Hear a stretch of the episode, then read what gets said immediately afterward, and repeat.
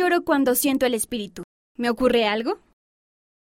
Llorar no es la única reacción a sentir el espíritu de Dios.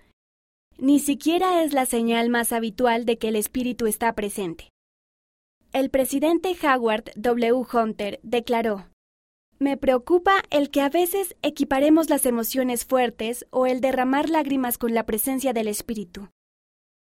Ciertamente, el Espíritu del Señor puede ocasionar emociones fuertes, incluso lágrimas, mas esa manifestación exterior no debe confundirse con la presencia del Espíritu en sí.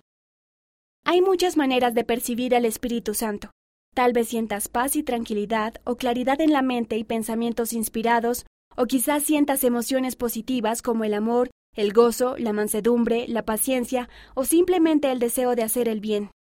Si estás experimentando este tipo de cosas, puedes estar seguro de que estás sintiendo el espíritu. Las emociones fuertes pueden traer lágrimas a los ojos, pero no debes pensar que es la mejor manera o la más clara de percibir el espíritu. ¿Y tú qué piensas?